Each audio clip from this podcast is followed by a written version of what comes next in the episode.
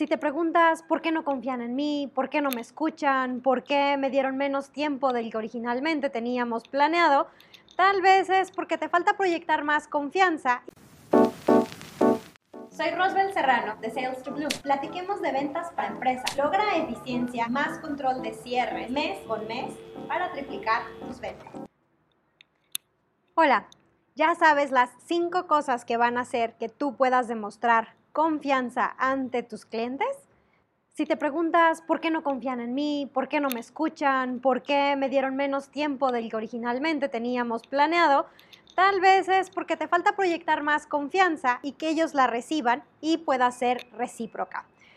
Y así durante todo el ciclo de ventas. Así es que hay cinco cosas que tienes que hacer. Uno, no juzgar. No puedes hacer menos a las personas, no puedes anticiparte, no puedes tener ideas anticipadas. Número dos, tienes que saber decir que no. Se vale poner límites a todos, sí, internamente en tu trabajo, por ejemplo, pero súper importante con cada uno de los clientes.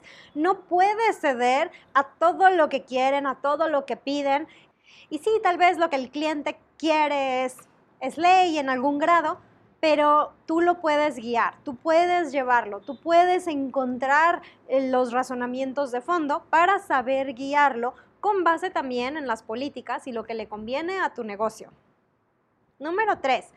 Celebra todos tus logros, sean pequeños, sean grandes, todo, todo, cada parte se tiene que celebrar. Tienes que ir viendo cada, cada uno de esos hitos conforme va avanzando una oportunidad, conforme logras alguna mejora en tu proceso, lo que estés haciendo. Celebra todos y cada uno de tus logros. Siempre se vale brincar, se vale festejar, se vale hablar, lo que tú quieras.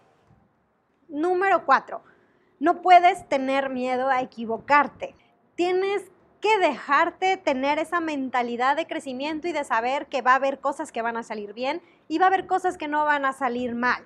Cuando estás en un negocio, en un startup, lo que tienes que hacer es equivocarte, equivocarte rápido y aprender rápido. Así es que no le tengas miedo, es muy bueno equivocarse porque quiere decir que estás probando nuevas cosas y esas nuevas cosas, nuevas ideas te van a traer también diferentes y mejores resultados. Y por último, número 5, tienes que saber pedir ayuda. Se vale decir ese por favor, se vale saber hasta dónde tú sabes qué es lo que hoy puedes hacer, en qué tiempo o cuánto esfuerzo extra te puede requerir y que puedas saber quiénes son las personas indicadas para acercarte. Así es que estos cinco tips no juzgar, saber decir que no, celebrar tus logros, no tener miedo a probar cosas nuevas o equivocarte y saber pedir ayuda van a ser claves, pero extra a cómo lo vas a proyectar, ser congruente contigo mismo y disfrutar, sonreír cada parte del proceso que estás haciendo. Visita Sales to Bloom. Te veo dentro.